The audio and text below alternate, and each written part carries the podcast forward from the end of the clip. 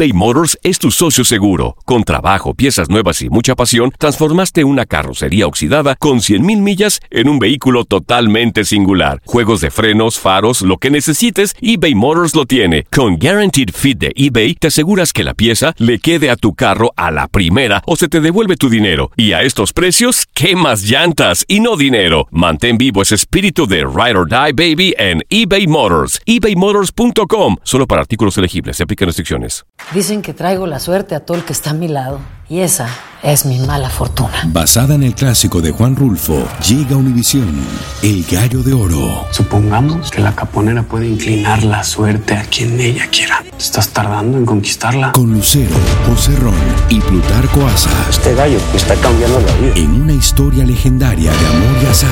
No trates de cambiarme, no lo vas a lograr. El Gallo de Oro, gran estreno miércoles 8 de mayo a las 9 por Univisión.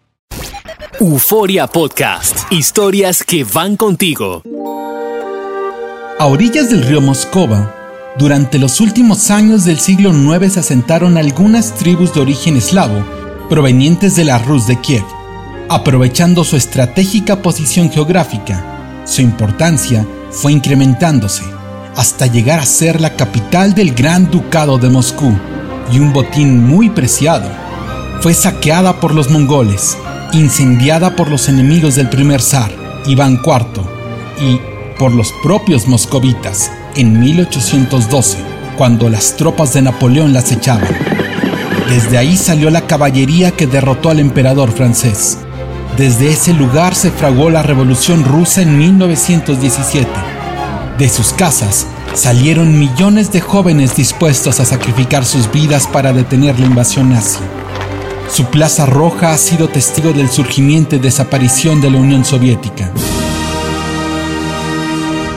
Y a las leyendas surgidas de este lugar se le sumaría la historia de 11 hombres que ese día se convertirían en campeones del mundo. El 15 de julio del 2018, en el estadio Luzhniki, a un costado del río Moscova, Francia y Croacia se veían las caras en la vigésimo primer final de la Copa del Mundo. Euforia Podcast y TUDN presentan Leyendas del Balón, un podcast original que contará los acontecimientos, anécdotas y protagonistas de los 90 años de la historia de los mundiales de fútbol. Yo soy Octavio Rivero y te invito a que escuches este episodio. Rusia 2018, en la Tierra de los Ares. Los romanos se referían como escitas a los pobladores de la costa norte del Mar Negro, quienes eran un grupo de tribus nómadas dedicados a la cría de ovejas y caballos. Estos pueblos cayeron en la influencia de la cultura bizantina, con quienes mantenían estrechos lazos comerciales. Así fue como los pobladores adoptaron el cristianismo ortodoxo. En los primeros años de la era cristiana se forjaron algunos reinos, que fueron atacados por Atila y los hunos en su viaje de Asia Central a Roma. Huyendo de estos terribles guerreros llegaron las tribus eslavas, que se asimilaron con los escitas, aunque también tuvieron que soportar las invasiones de los vikingos, que descendían por los ríos. Según la crónica de Néstor, el manuscrito más antiguo acerca de la historia de Rusia, las tribus eslavas pagaron tributo a los varengos, nombre que reciben los vikingos en la región, para evitar que estos continuaran con el pillaje pero en lugar de fortalecerse, los eslavos pelearon entre ellos. Así que sus líderes decidieron ir a Escandinavia y pedir que un príncipe los gobernase. Tres hermanos ofrecieron y trajeron consigo a sus guerreros, que también eran llamados Rus. En el año 810 se fundó un estado al que llamaron la Rus de Kiev, en lo que actualmente es la capital de Ucrania. Desde ese lugar se fueron poblando las zonas cercanas, hasta que algunos de ellos llegaron a la cuenca del río Moscova, en donde se establecieron y fundaron la villa de Moscú, que fue durante la Edad Media un importante centro de comercio entre Europa y Asia. A principios del siglo XIII, las hordas mongólicas aparecieron por el este, devastando a la Rus de Kiev y destruyendo su capital. La pequeña Moscú también sufrió, sin embargo, no fue destruida y emergió como el principal centro urbano de la región, bajo control de los mongoles por más de 200 años, quienes ejercían control militar sobre los pobladores eslavos, aunque, fiel a su costumbre, nunca persiguieron las religiones y respetaron hasta cierto punto la autonomía de los pueblos. A este estado se le llamó la Horda de Oro, que fue debilitándose debido a las luchas internas provocadas por las guerras de sucesión, y terminó fortaleciendo al Gran Ducado de Moscú. En 1380, los moscovitas se rebelaron ante el poderío mongol y comenzaron la reconquista de los territorios de la antigua Rus, venciendo en la decisiva batalla de Kulikovo a las fuerzas de la Horda de Oro. Desde ese momento, el gobernante de Moscú asumía el cargo principal de todas las Rusias. Durante todo ese periodo, la urbe más importante del mundo era la ciudad de Constantinopla. Ubicada en los pasos entre Europa y Asia, desde su posición se dominaba el paso de los Dardanelos, un estratégico enclave que une el Mar Negro con el Mar Mediterráneo. La historia de ese lugar data desde las épocas de la antigua Grecia, pero fue en el año 324 que el emperador romano Constantino I el Grande decidió instalar su capital, dejando relegada la misma ciudad de Roma. Durante siglos, Constantinopla resintió múltiples ataques de ejército. Durante siglos, Constantinopla resistió múltiples ataques de ejércitos enemigos, pero en 1453 la ciudad cayó ante los invasores turcos, desapareciendo de esta forma el Imperio Romano de Oriente, también conocido como Imperio Bizantino. El príncipe moscovita Iván III estaba casado con la princesa Sofía Peleólogo, sobrina del último emperador romano, y reclamó para sí la herencia bizantina adoptando el águila romana de dos cabezas como símbolo nacional. Casi 100 años después, Iván IV, su nieto, asumió el poder. Para continuar el legado de Roma, en Rusia también nombraron César a sus gobernantes, como los emperadores romanos, pero en ruso, y ahí se decía zar. Así fue como Iván IV se convirtió en el primer zar de Rusia. Pero el país seguía siendo una sociedad medieval y primitiva la población estaba sumida en la ignorancia bajo un régimen servil decretado por el Estado. Es decir, si nacías pobre, tenías que morir pobre, no había alternativa. Iván murió sin descendencia, por lo que Rusia otra vez se sumió en la guerra civil y sufrió las invasiones de los tártaros por el este y los polacos por el oeste, hasta que, en 1613, la familia Romanov llegó al poder. Uno de sus miembros más destacados fue Pedro III, el Grande, como lo llama la historia rusa. Pedro llevó la modernidad al país, haciéndolo una potencia militar. Con sus sucesores, Catalina II y Alejandro I, Rusia pasó de ser un pequeño estado a convertirse en uno de los imperios más grandes y poderosos del mundo. Catalina conquistó Crimea, arrebatándosela a los otomanos. Alejandro venció a Napoleón Bonaparte, acabando con el imperio francés. Además, Rusia consumó la conquista de Siberia y los territorios más al este. Pero el estado de servilismo solo dañaba a la sociedad, que veía cómo en el occidente las personas tenían la oportunidad de una vida mejor. A mediados del siglo XIX, las ideas de los alemanes Karl Marx y Federico Engels corrían por toda Europa, pero hacían mucho más seco en Rusia, cuya población necesitaba un cambio que se manifestaba a cada instante. En 1914 el país se involucró en la Primera Guerra Mundial, un conflicto que le costó la vida a millones de jóvenes rusos. El descontento por la guerra desencadenó una sangrienta revolución en 1917, que puso punto final al gobierno de los zares. El último de ellos, Nicolás II, fue asesinado junto con toda la familia imperial. Liderando el movimiento se encontraba Vladimir Lenin, quien el 30 de diciembre de 1922, junto a los representantes de Bielorrusia, los estados bálticos y Ucrania, fundaron la Unión Soviética. La bandera roja ondeó en el Kremlin, que además sufrió los embates nazis durante la Segunda Guerra Mundial, siendo el país que más bajas tuvo de todos los beligerantes. Al terminar el conflicto, su visión política la llevó a enfrentarse con los Estados Unidos en la Guerra Fría, liderando el bloque comunista en todo el mundo. Sin embargo, la Unión Soviética sucumbió a las crisis económicas y al terrible accidente nuclear en Chernobyl, Ucrania. A finales de la década de los 90, el poderío soviético colapsó. Los gobiernos afines al comunismo en Polonia, Rumania, Hungría, Alemania Democrática, Checoslovaquia y Yugoslavia fueron depuestos por sus pueblos. La Unión Soviética dejó de existir el 25 de noviembre de 1991, surgiendo de esta forma la Federación Rusa, que fue abriéndose al mercado y al mundo occidental con el pasar de los años, alcanzando una estabilidad política y económica que la hizo recobrar en parte la influencia que llegó a tener durante casi toda su historia. Durante todo el siglo XX, el fútbol se consolidó como una de las grandes pasiones del pueblo ruso. La Liga de la Unión Soviética siempre envió representantes competitivos a las justas europeas, aunque los más destacados de todos no eran equipos rusos, sino ucranianos. El Dinamo de Kiev conquistó dos veces la Recopa de Europa y el equipo georgiano Dinamo de Tbilisi en una ocasión. La FIFA, sin embargo, decidió heredar a Rusia los títulos de la Unión Soviética. El conjunto rojo estuvo alguna vez formado por leyendas como el mítico arquero Lev Yashin. El cuadro soviético ganó la Eurocopa de 1960 y obtuvo los subcampeonatos en 1964, 72 y 88, además del cuarto lugar en el Mundial de 1966.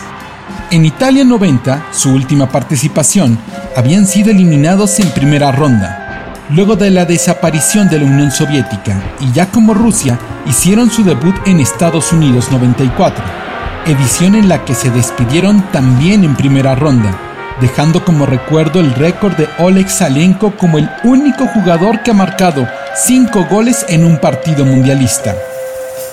El equipo ruso nunca había alcanzado los niveles que llegase a tener la Unión Soviética, debido principalmente a que gran parte de sus mejores jugadores eran ucranianos. Su mejor resultado había sido el tercer lugar obtenido en la Eurocopa del 2008, realizada en Suiza y Austria.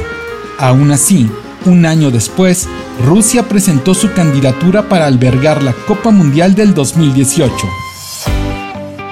Otros nueve países hicieron lo mismo. Al final, solo cuatro candidaturas se mantuvieron para la votación. Inglaterra, Rusia, la candidatura conjunta de Países Bajos y Bélgica, además de la de España y Portugal. La votación estuvo empañada por acusaciones de soborno y venta de votos. Además, Rusia era señalada por violar los derechos humanos y ataques a las minorías. Aún con todo esto en contra, el 2 de diciembre del 2010 fue nombrada la sede del Campeonato Mundial de Fútbol del 2018. Por primera vez, Europa del Este sería la casa del torneo futbolístico más importante de todos. En Brasil 2014, Alemania se coronó campeona del mundo, convirtiéndose en el primer equipo europeo en triunfar en suelo americano.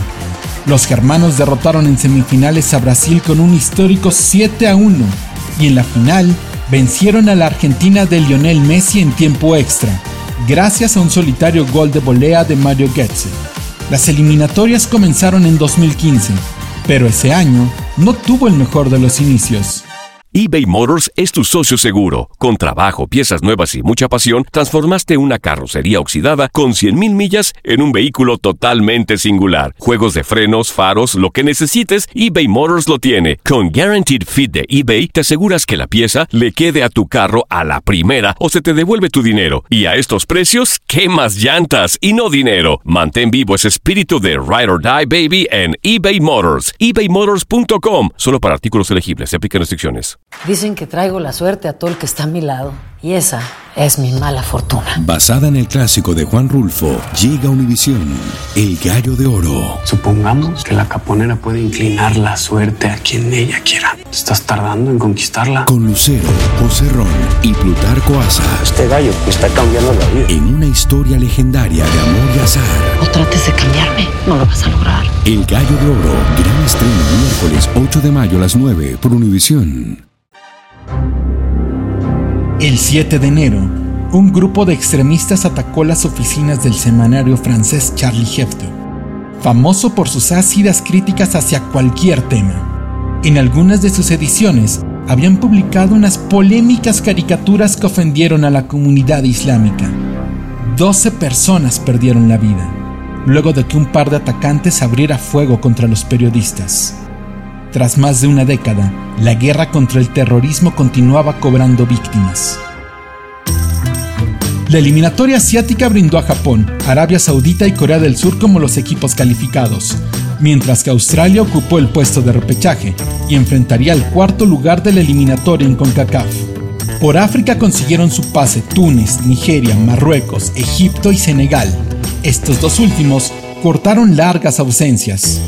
Egipto había asistido por última vez en 1990, pero regresó a la Copa de la mano de Mohamed Salah, su gran estrella, y compañero en el Liverpool de Inglaterra del líder del conjunto de Senegal, Sadio Mané.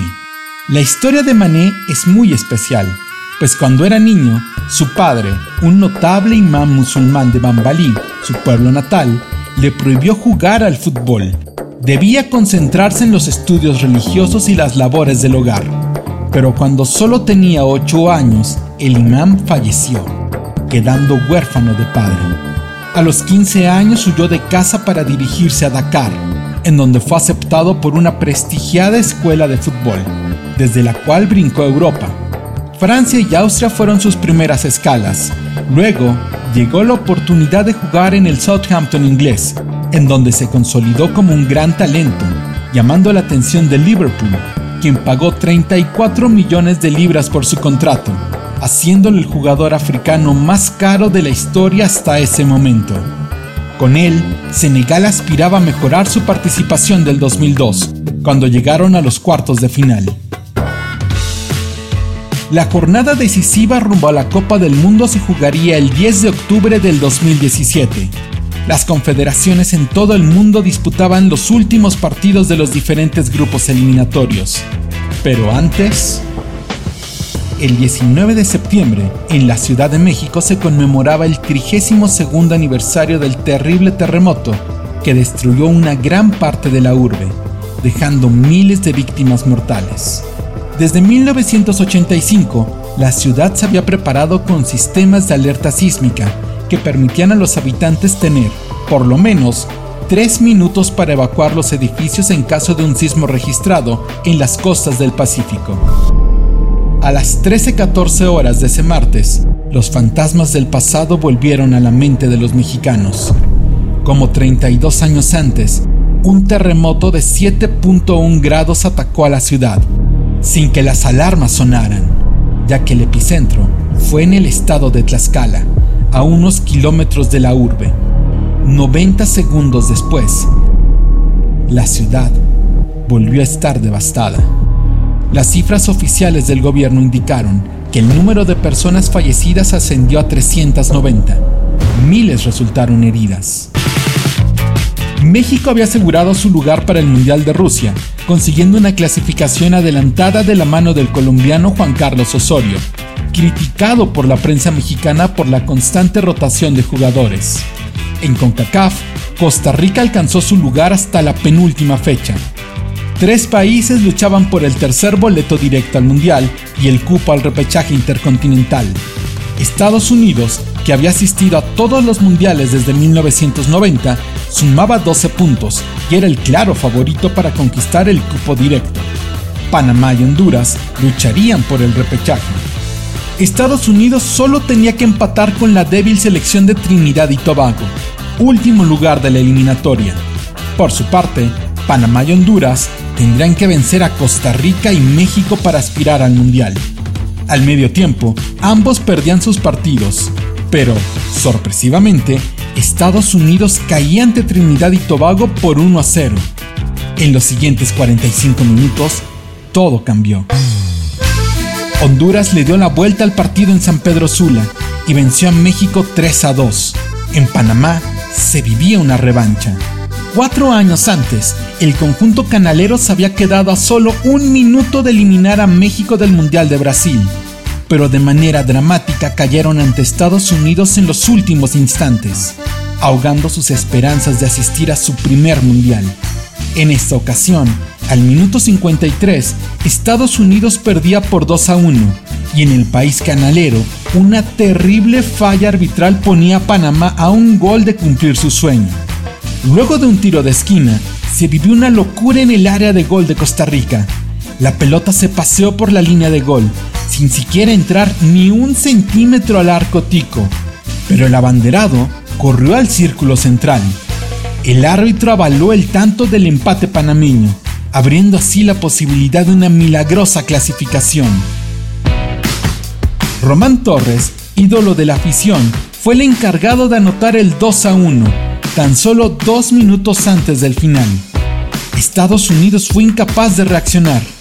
Regresó a casa eliminada. Panamá jugaría su primera Copa del Mundo.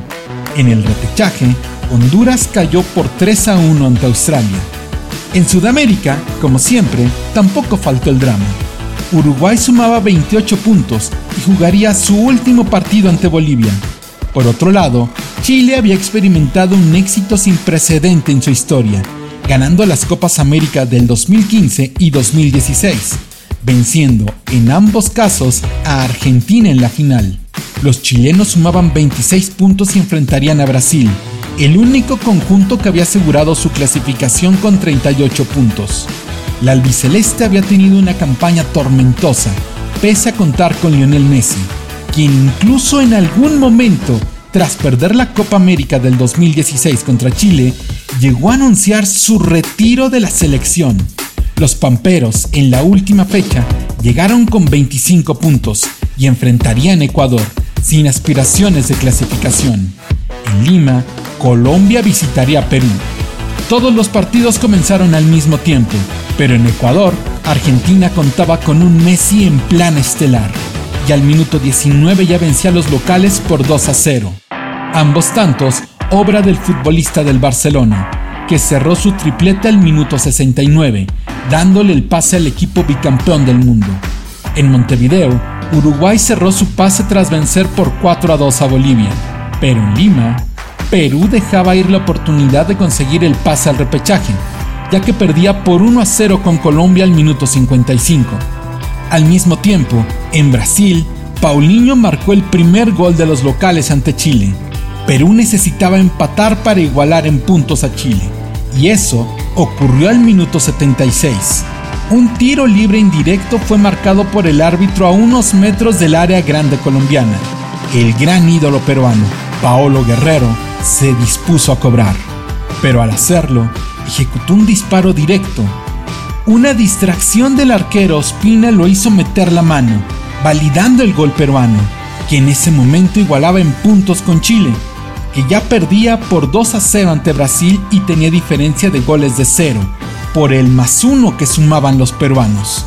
Los últimos minutos en Brasil se vivieron con el equipo chileno volcado al frente, buscando un gol que les diera la posibilidad de disputar el repechaje ante Nueva Zelanda. Pero al minuto 92, Brasil les marcó el tercer gol, acabando de esta manera con la historia de la mejor generación de futbolistas chilenos, que se quedaron fuera del Mundial. Los islandeses habían tenido una Eurocopa sensacional y con ese impulso alcanzaron el primer lugar de su grupo eliminatorio en Europa. Islandia, con sus 366.425 habitantes, fue la gran sorpresa de las eliminatorias, convirtiéndose en el país con menor población en calificar a una Copa del Mundo. Croacia alcanzó el repechaje. Francia dominó su grupo, en donde la nota fue la eliminación de Holanda, semifinalista cuatro años antes en Brasil, pero que había quedado relegado al tercer lugar del grupo, dejando el puesto de repechaje para Suecia. En el grupo G, España avanzó mandando a Italia al repechaje. Los otros equipos europeos calificados fueron Alemania, Inglaterra, Serbia, Polonia, Portugal y Bélgica. Los duelos del repechaje fueron sorteados el 17 de octubre. Suiza superó a Irlanda del Norte, Croacia goleó a Grecia. Dinamarca tampoco tuvo grandes problemas ante la República de Irlanda, pero en el choque estelar, Suecia venció en el duelo de ida a Italia por 1-0. Faltaba completar la vuelta, que se jugó en el mítico estadio de San Siro, en Milán, que lucía completamente lleno. La afición italiana esperaba un triunfo, pero la defensa sueca fue heroica, principalmente la actuación del portero Olsen, quien atajó lo inatajable. En el último minuto, un tiro de esquina fue concedido a Italia, que luchaba por su vida. Incluso el veterano arquero Gianluigi Buffon subió a intentar el remate.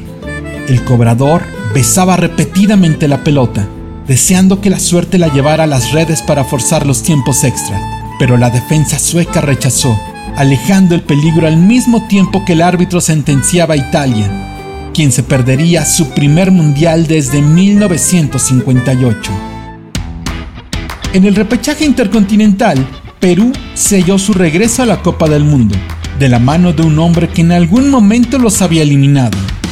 En 1985, los incas habían estado a punto de privar a Argentina del Mundial del 86, pero un gol en los últimos minutos de Ricardo Gareca encaminó a los Pamperos a México, lugar en donde Maradona brilló y levantó la copa. 32 años después, el mismo Gareca, ahora como entrenador, llevaba a Perú a su primer mundial desde 1982, derrotando a Nueva Zelanda en Lima por 2 a 1. Los 32 equipos estaban listos, solo faltaba el sorteo.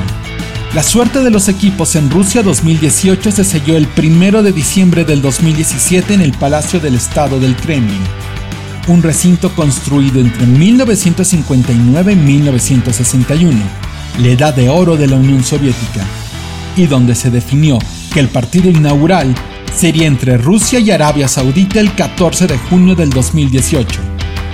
A principios de ese año, el 22 de enero, George Weah, mítico delantero del AC Milan y una de las más grandes estrellas del fútbol de los 90, fue nombrado presidente de Liberia, luego de ganar las elecciones en diciembre.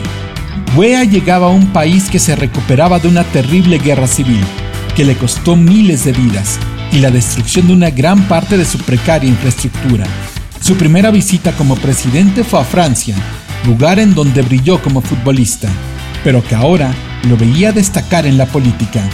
El presidente francés Emmanuel Macron lo recibió junto a dos futbolistas, el ya retirado jugador de Costa de Marfil, Didier Drogba, y la joven promesa francesa, Kylian Mbappé. La Copa del Mundo estaba por comenzar.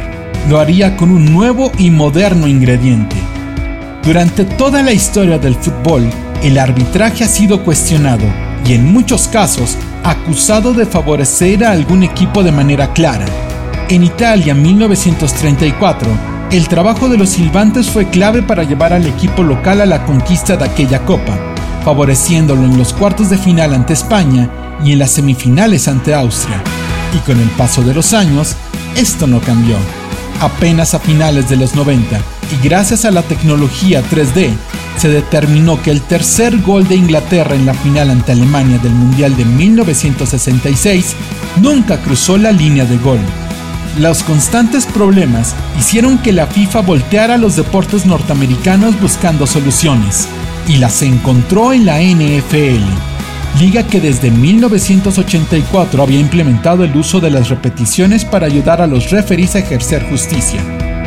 Inspirado en este sistema, la FIFA implementó, para el Mundial del 2018, el Video Assistant Referee, o VAR, por sus iniciales. Con esta nueva implementación, la FIFA buscaba traer más justicia al juego, aunque también crearía mucha polémica y cambiaría por completo el mundo del fútbol. Por poner un ejemplo, ninguno de los dos goles argentinos ante Inglaterra en México 86 debió haber contado, ya que en el primero sucedió la famosa mano de Dios y en el segundo la jugada es precedida de una falta argentina en medio campo. De esta forma, el fútbol daba el salto a la modernidad, así como lo harían también las transmisiones televisivas, producidas ahora en tecnología 4K o ultra alta definición, para que los aficionados pudieran tener la mejor experiencia visual. El torneo comenzó con una contundente victoria del equipo anfitrión sobre Arabia Saudita con marcador de 5 a 1. Uruguay y Egipto completaban la primera jornada. Para mala fortuna del equipo de los faraones, su gran estrella, Mohamed Salah, llegó al Mundial lesionado, luego de sufrir una aparatosa caída en la recién disputada final de la UEFA Champions League, en la que su equipo, el Liverpool de Inglaterra, había caído derrotado por el Real Madrid. Lamentablemente, el conjunto africano fue eliminado en primera ronda. Uruguay calificó primero y Rusia en segundo lugar. El grupo B estaba integrado por España, Marruecos, Irán y Portugal, que llegaba a Rusia como campeón de la última Eurocopa, disputada en 2016 en Francia. Liderados por Cristiano Ronaldo, los portugueses igualaron a tres en su debut ante España. Los tres tantos lusitanos fueron marcados por el astro que en ese momento jugaba en el Real Madrid. Ambos equipos europeos avanzaron a la siguiente fase, España como primero y Portugal en segundo lugar por mayor diferencia de goles. El grupo será integrado por el temible equipo francés, dirigido desde el banquillo por un héroe de la primera conquista gala en 1998, Didier Deschamps, quien armó un sólido bloque defensivo que era la empuñadura de un ataque letal por cualquier lado. Con la joven sensación del fútbol, el futbolista del Paris Saint-Germain, de tan solo 19 años, Kylian Mbappé, ya convertido en el jugador más caro del mundo. El elenco peruano llegó motivado y acompañado de sus hinchas, que colmaron las tribunas de los estadios que visitaron, pero el apoyo no fue suficiente para prolongar su estadía en Rusia, y el equipo fue eliminado en primera ronda, mientras que Francia y Dinamarca continuaron con vida. En el grupo D, Argentina, vigente subcampeón del mundo, comenzó de manera dudosa su participación, igualando a uno con la debutante Islandia, y cayendo en el segundo partido ante Croacia, que previamente había superado a Nigeria, el otro integrante del sector. Para la última jornada, Argentina y Nigeria se medían en un duelo de eliminación directa, ya que el perdedor quedaría fuera en la fase de grupos. Messi puso al frente a Argentina, pero en el segundo tiempo Nigeria empató y llenó de drama el cotejo, que se definió para Argentina con un tanto de Marcos Rojo en el minuto 86. El otro coloso sudamericano, Brasil, tampoco comenzó bien. En su segunda aparición, todos esperaban que la gran estrella carioca, Neymar, diera el paso para igualarse con las grandes glorias que han vestido la verde amarela, pero un empate a uno ante Suiza dejó demasiadas dudas. Costa Rica había tenido una actuación legendaria en el Mundial pasado, en el que avanzó a segunda ronda en un grupo que integraban Italia, Inglaterra y Uruguay, y comenzó su participación en Rusia cayendo ante Serbia. Brasil y Suiza avanzaron como primero y segundo lugar a la ronda de los 16 mejores, en donde se medirían a los ganadores del grupo conformado por Suecia, Corea del Sur, Alemania y México. Fue justamente con un choque entre estos dos países que comenzaron las acciones del grupo F. Los mexicanos, como siempre, eran cuestionados por la prensa local, que reclamaban su pobre desempeño, mientras que los campeones del mundo aparecían como una máquina bien aceitada. Solo había un problema en la concentración del equipo campeón del mundo, comenzó a ser recurrente el tiempo que algunos de sus integrantes dedicaban a jugar videojuegos, pues pasaban el tiempo hasta el amanecer en sus consolas o teléfonos celulares, afectando su rendimiento en los entrenamientos.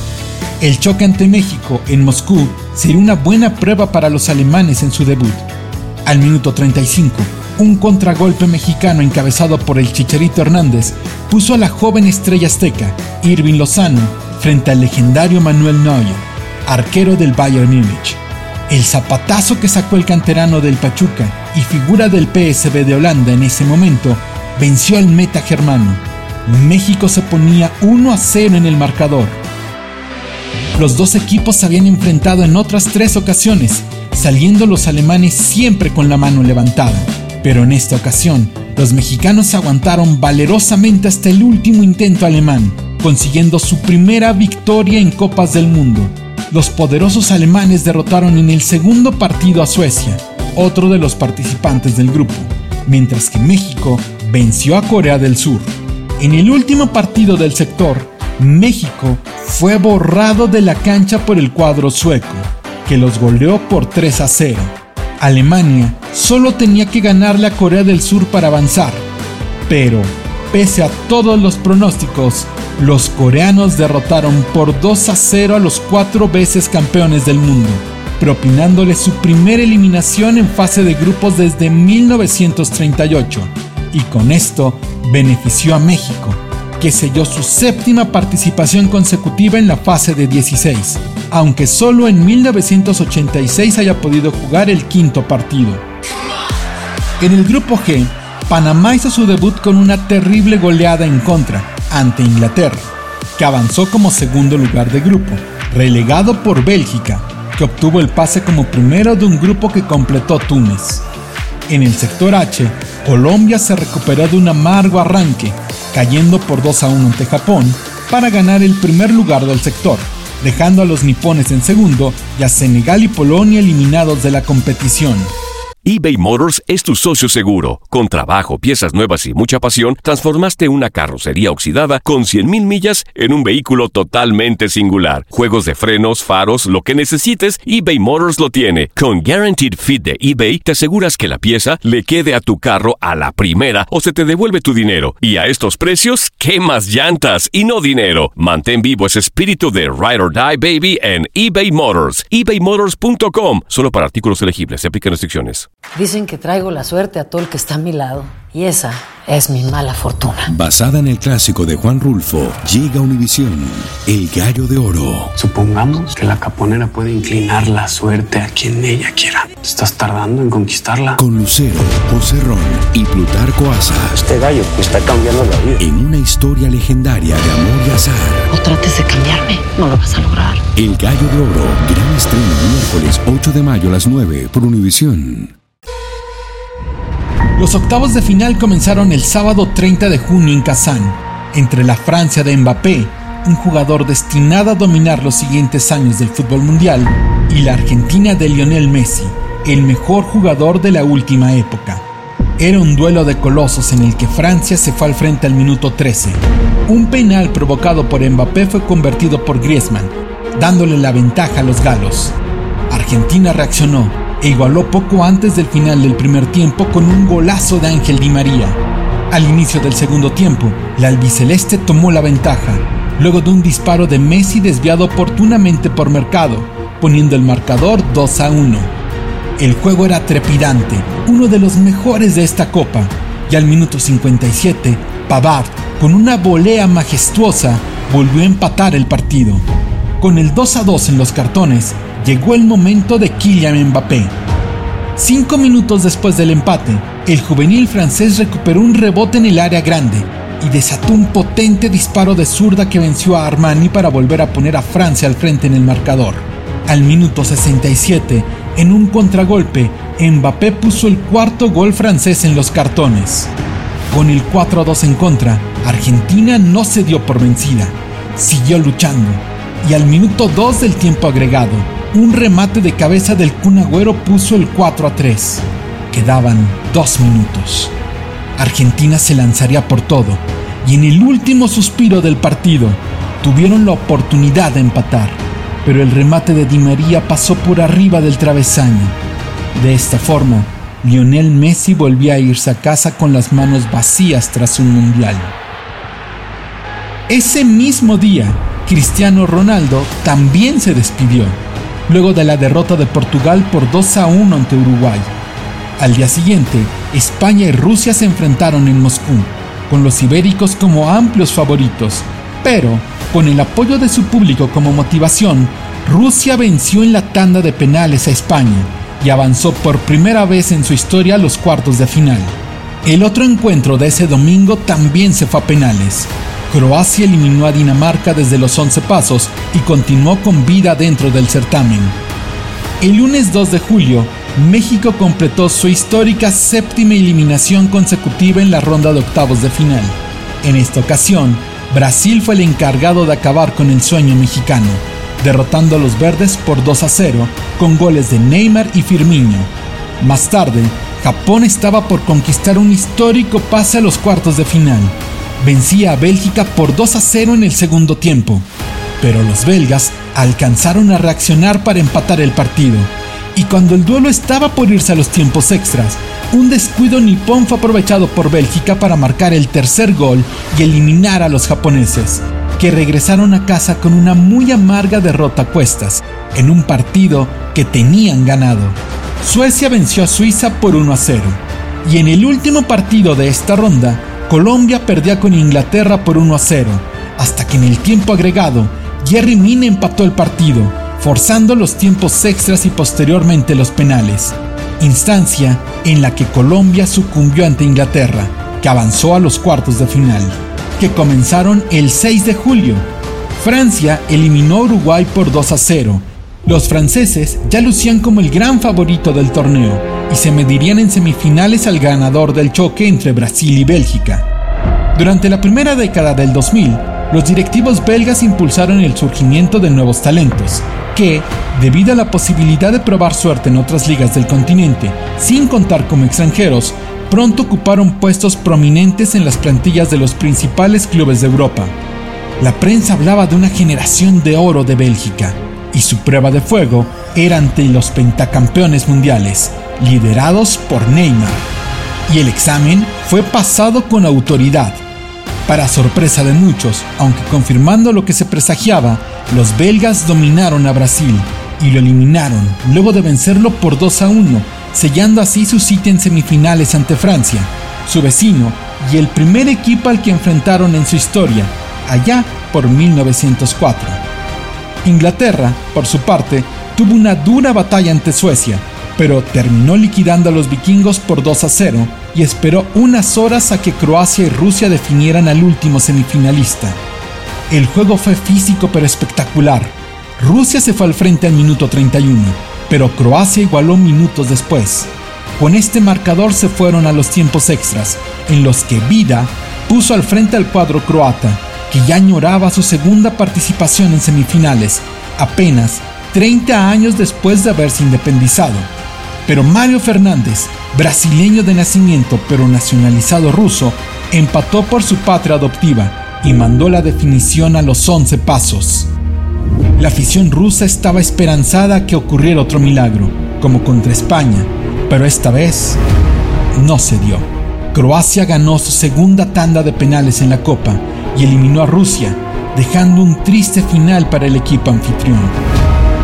A orillas del mar Báltico, en un complejo asentamiento rodeado por marismas y pantanos, a principios de la Edad Media se instalaron algunos comerciantes suecos, tapando el acceso al mar de Rusia, que nunca tuvo posibilidad de disputarlo hasta la llegada del zar Pedro el Grande, quien arrebató esos territorios a los suecos y fundó su gran capital, San Petersburgo. Con el fin del régimen zarista, este sitio fue bautizado como Petergrado, aunque Luego de la muerte de Lenin y en pleno auge de la Unión Soviética, la ciudad pasó a llamarse Leningrado. Fue justo en los años 90, con la caída del régimen comunista, que volvió a tomar su nombre original, y fue ahí donde se celebró la primera semifinal de la Copa del Mundo, que enfrentó a Bélgica y a Francia. 118 años después de su primer enfrentamiento, Francia venció a Bélgica por 1 a 0 con un tanto de Samuel Umtiti al minuto 51 para calificar por segunda ocasión a la final del Mundial, 20 años después de aquella gesta en territorio propio. Por otro lado, Inglaterra buscaba también su segunda final, en el juego que ellos inventaron y propagaron por el mundo, pero enfrente estaba el valeroso equipo croata. Luego de la declaración de independencia de Croacia, la guerra de los Balcanes estalló en diciembre de 1991, un grupo paramilitar serbio atacó una cuadrilla de trabajadores de caminos croatas, asesinándolos a todos. Una de las víctimas se llamaba Luka Modric.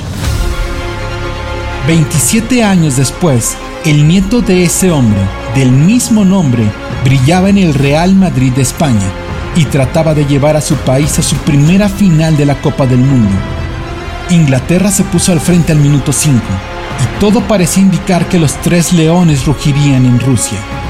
Pero el corazón croata surgió y como un cuento de hadas, la generación de los niños de la guerra, ahora hechos unos hombres, llevaron a Croacia a la final de la Copa del Mundo, venciendo en tiempo extra a Inglaterra.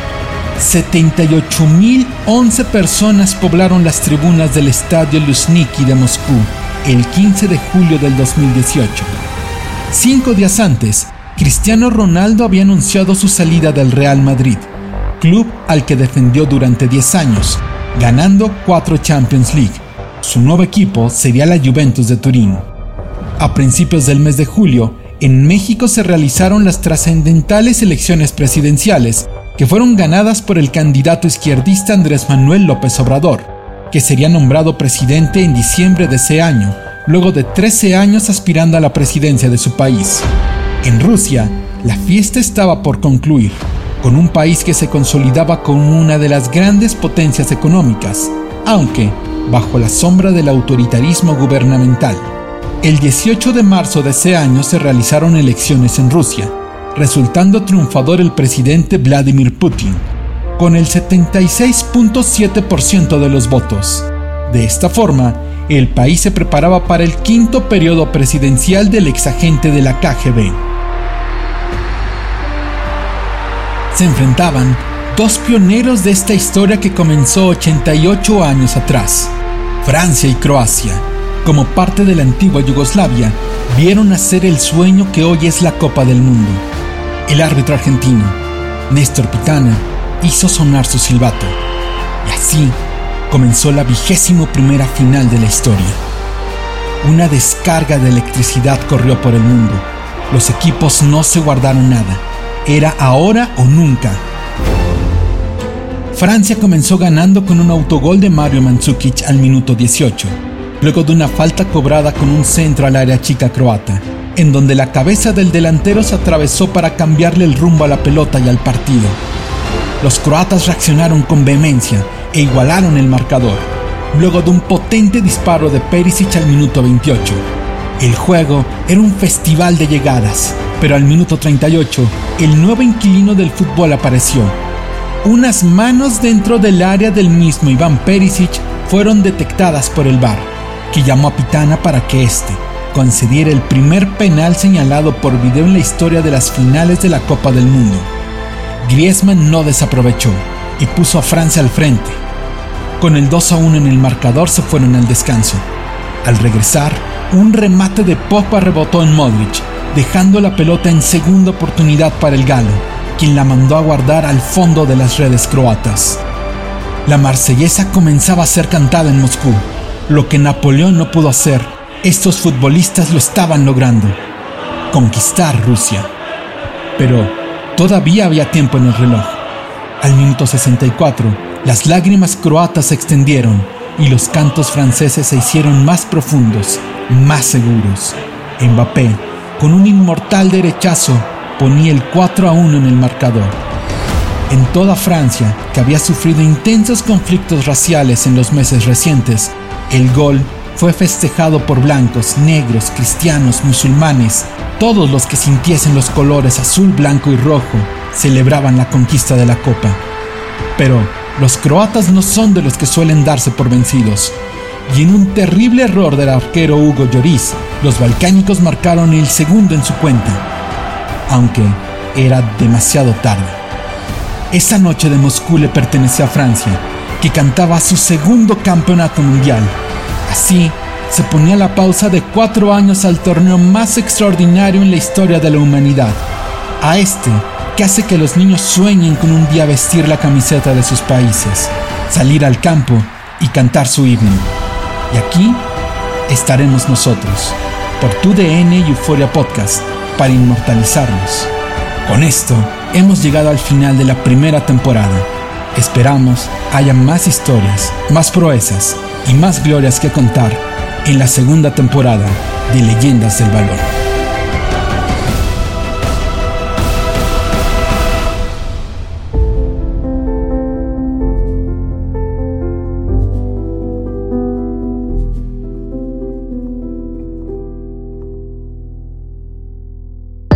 Euforia Podcast y TUDN presentan Leyendas del Balón un podcast original que contará los acontecimientos, anécdotas y protagonistas de los 90 años de la historia de los mundiales de fútbol.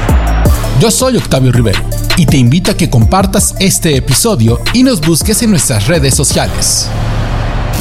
Euforia Podcast, historias que van contigo. Lucero junto a José Ron protagonizan El Gallo de Oro. Gran estreno miércoles 8 de mayo a las 9 por Univisión. Y de las mejores